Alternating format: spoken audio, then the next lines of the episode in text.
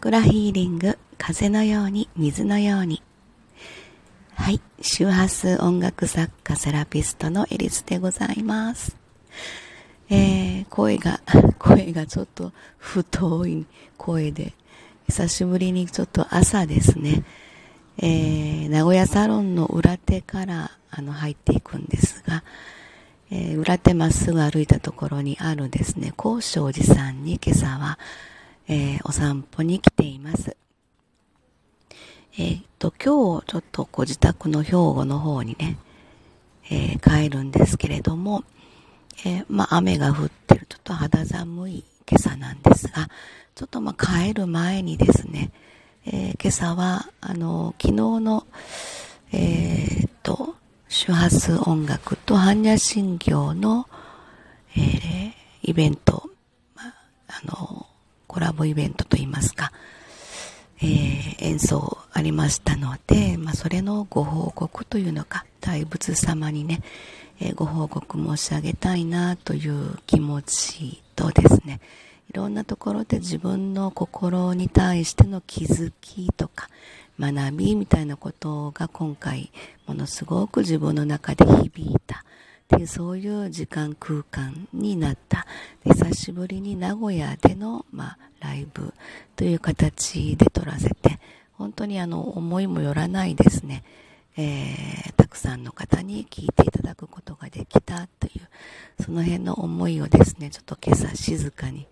えー、雨の高尚寺さんを歩いて自分の心をですね、ものすごく素直な感じで、えー、大自然、神羅万象、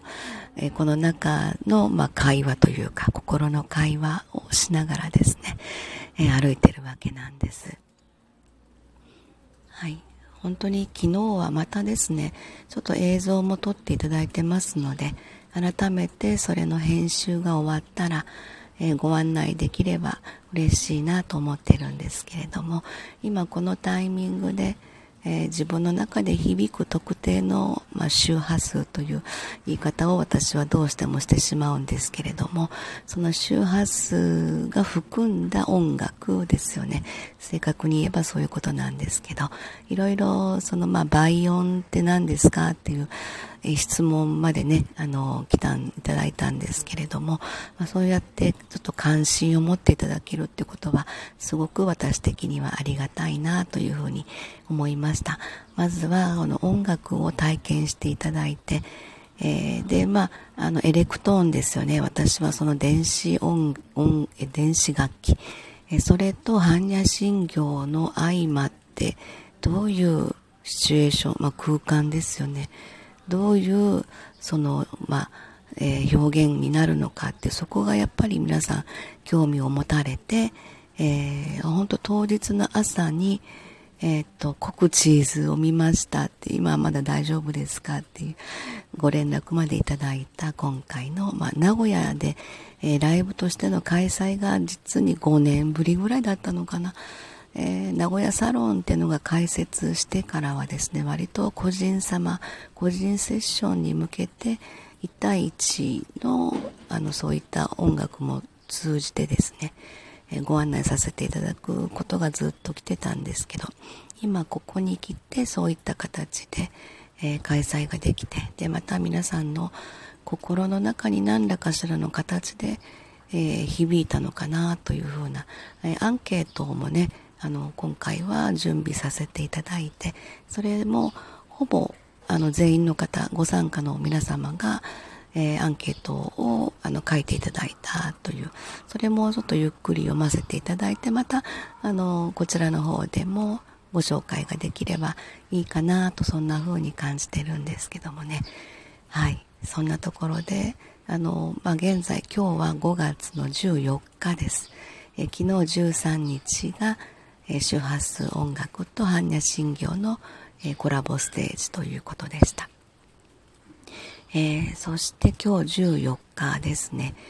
えっ、と、私がですね、あの、先生術でいう、えー、木星が、えー、リターン中、自分がおぎゃーと生まれた瞬間の、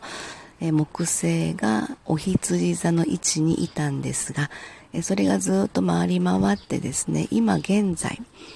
えー、木星はまたお羊座の位置に今帰ってきているということなんですね。えー、木星っていうのは拡大成長発展の星ということで、えー、何かいいことの、まあ、引き寄せ力というのかそういう、え、木星の力恩恵を受け取りたいという自分の思いもずっとあったんですけど17日今日は14日ですよね17日には次のお牛座に木星は移動するんです。えー、その、まあ、自分のリターン中に、